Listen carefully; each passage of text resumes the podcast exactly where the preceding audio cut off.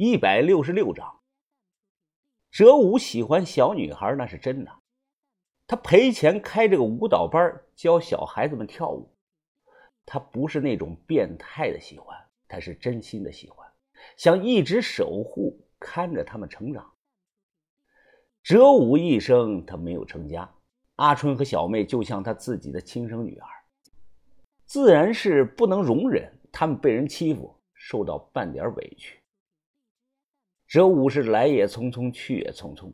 他走之前，单独把于哥叫到跟前，送给于哥一把极其锋利的小刀，脸色认真的看着于哥。在我没练蝴蝶刀之前啊，用的是这个刮刀。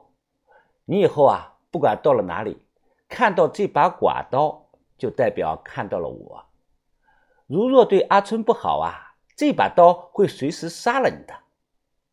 于哥接过刀，保证说：“啊，定好好的对待阿春，给他幸福生活。”哲师傅听后是一脸的微笑，他又对我们说道：“呃，各位啊，我此去佳木斯啊，以后余生可能不会再见面了，保重啊！”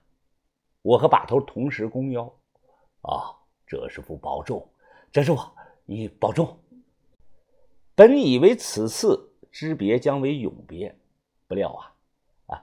后文暂且不提。哲武答应长春会去佳木斯看大门，长春会呢，自然也不会再找我们的麻烦。阿春第二天也走了，因为小妹还在某著名医院住院，他要去照顾自己的妹妹。不过阿春明确的说了，等小妹出院以后，他就马上来找于哥，以后就赖上于哥了。于哥嘿嘿一笑，哎，说赖我吧。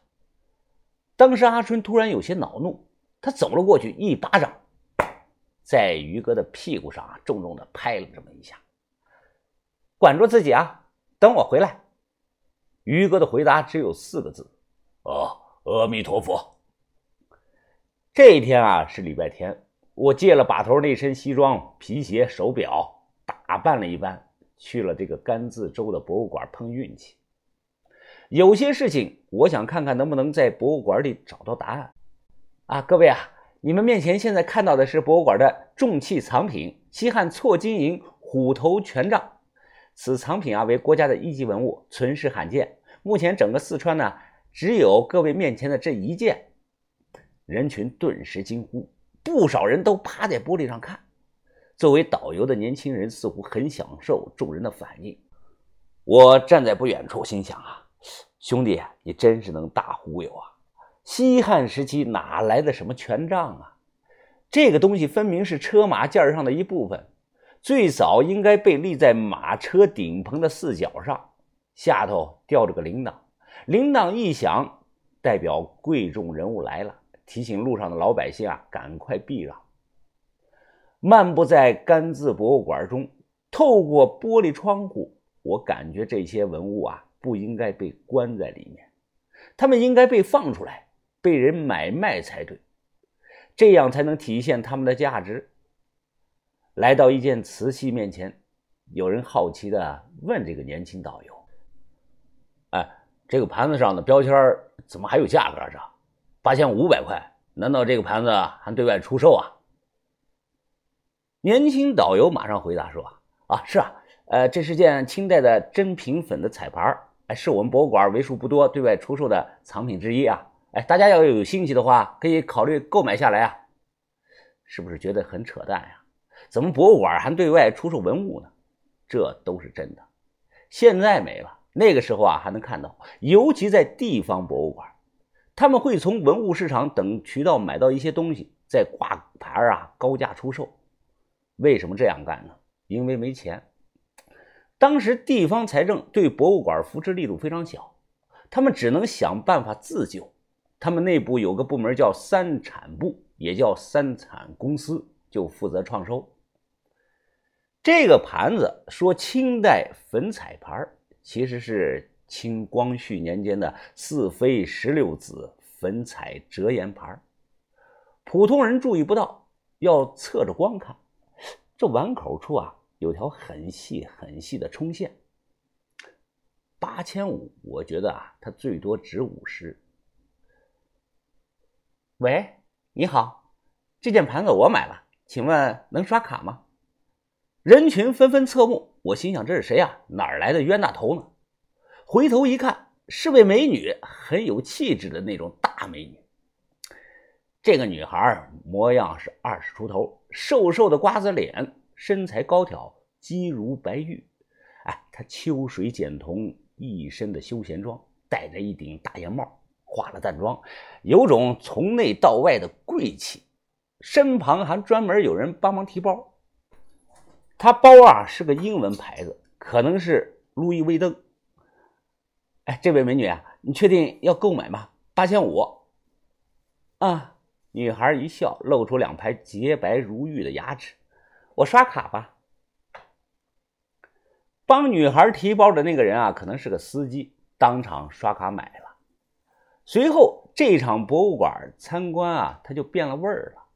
导游就带着这个女孩参观那些对外挂牌出售的普通文物，唾沫横飞的介绍了好多好多。这个导游肯定是博物馆的三产部的人。引导游客买这些东西啊，他是有提成的，比工资要高很多。这个美女呢，她口中就一个字“买”，她看到什么就买什么，只要有人卖，她就买。瓷器、木雕、小边壶、铜盘子、牛铃铛，还有一些老民俗物件、皮影戏、做衣服用的木头锥子，什么乱七八糟的，她都买。她不问价格，更不讨价还价。五万也好，五千也好，他总是说刷卡。不到一个小时，我估计他花出去了有几十万。男导游看样子啊，都快他妈的给把他给供起来了。周围的人也都好奇的打量着他。这个女孩高高的昂着头，一副我就是富婆的样子。哎呀，真他妈有钱呀！真是个大傻子，把我的东西买走多好啊！不比你买这一堆破烂强吗？没想到啊，他似乎是听到了，突然回头问我：“哎，你好，你是不是说我什么了？”我马上摆手说：“哎呀，没有，没有，没有，没有。”他大眼睛盯着我看，我毫不露怯的回看着他。这个时候啊，帮他提包的那个中年人小声的对他说道：“小姐啊，我们的车要装不下了啊，您这趟来四川旅游已经花了一百多万了。”我怕，哎呀，白叔叔，我才花了一百万，这么点小钱你都要说我呀？中年人立即闭口不敢说了。哼，我刚才看你眼神，好像对文物古董很懂嘛。我笑着摇头，哈哈，呃，不太懂，呃，略懂点皮毛而已。不过你买的这些东西都不错，都很有价值的。他笑了，颇为得意呀。哼哼，我学过艺术设计。我准备啊，把这些有历史的四川文物带回广州，回去重新设计一下，赋予他们第二次生命。重新设计，我心想，你这不是搞破坏、糟蹋东西吗？上到二楼，我突然被角落里的一件文物给吸引住了。那是一把造型奇特、锈迹斑斑的马刀，不同于普通样式，刀身上有个圆环，刀柄上刻着有奇特的文字。由于锈太大，这些文字应该是被专业人员清理出来的。我正研究着看，忽然身旁啊有个老人，他看着我：“小伙子，你对这件东西有兴趣啊？”“哦，老人家，你是博物馆的人啊？”“哈哈哈，哎呀，很早以前是，现在不是了，早退休了。”“哦哦，这样啊？我认为啊。”这不是中原地区的刀，旁边标注错了。这也不是木雅人和党项人的刀。老人眼中闪过一丝惊讶，他看向了我。年轻人啊，你眼力很强啊，还知道党项人。这件马刀的确是他们标注错了。当年啊，有一伙从大西北逃难过来的党项人，确实在康定生活过。现存的木雅人会跳一种舞蹈，崇尚白色，你知不知道原因啊？我想也没想，开口就说出了四个字：“大白高果。”哦，你还知道什么呀？老人看着我的目光似乎由惊讶变成了佩服。这伙人绝大部分是西夏的皇族后裔，他们在弥耀山深处建了一个与世隔绝的西乌尔国，收服了山里的博人部落为己用，怕蒙古人追来，西夏人在山里建起了巨大的瞭望塔。可能啊，这个政权一直持续到元代中期才消亡的。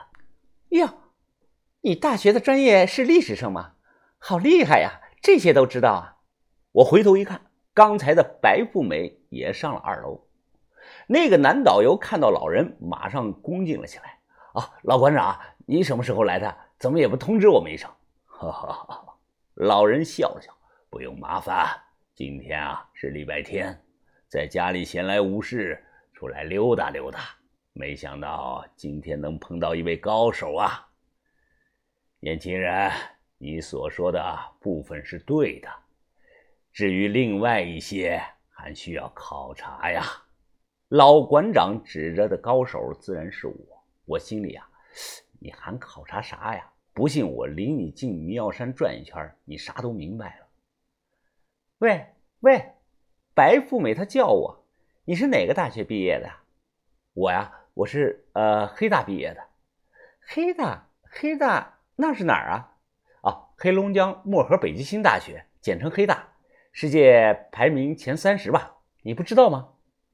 白富美她认真的想了半天，茫然的摇头说不知道。我呵呵一笑，转头问老馆长：“这把马刀到底是什么来路呢？”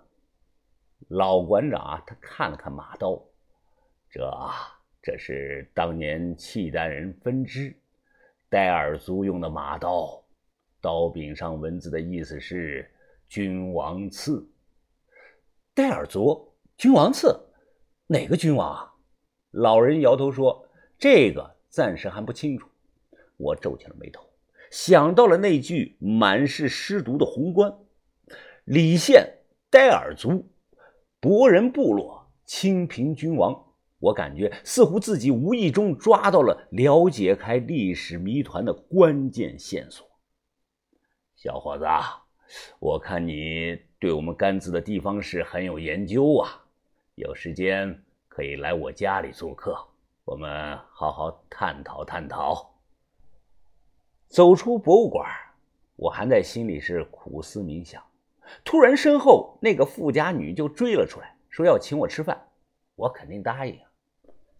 他们开的是一辆黑色的迈巴赫，这个车当年在整个四川呢都难得一见。由此可见，这个美女家里她可不是普通的有钱，是真有钱的那种人。中午找了一家高档的餐厅用餐之余，我得知啊，此女姓谢，叫谢炼儿，他家中高祖叫谢友人，是潮商东信行的创办者。当听到他自报家门，我筷子差点都没拿稳啊！原来此女是巨富之家的后代。她是真正的千金之躯，怪不得她零花钱都有上百万呢。开的也是迈巴赫，我没想到我向云峰能有一天能认识到这种真正豪门之女。牙商谢友仁，广州十三行，我可能要发大财了。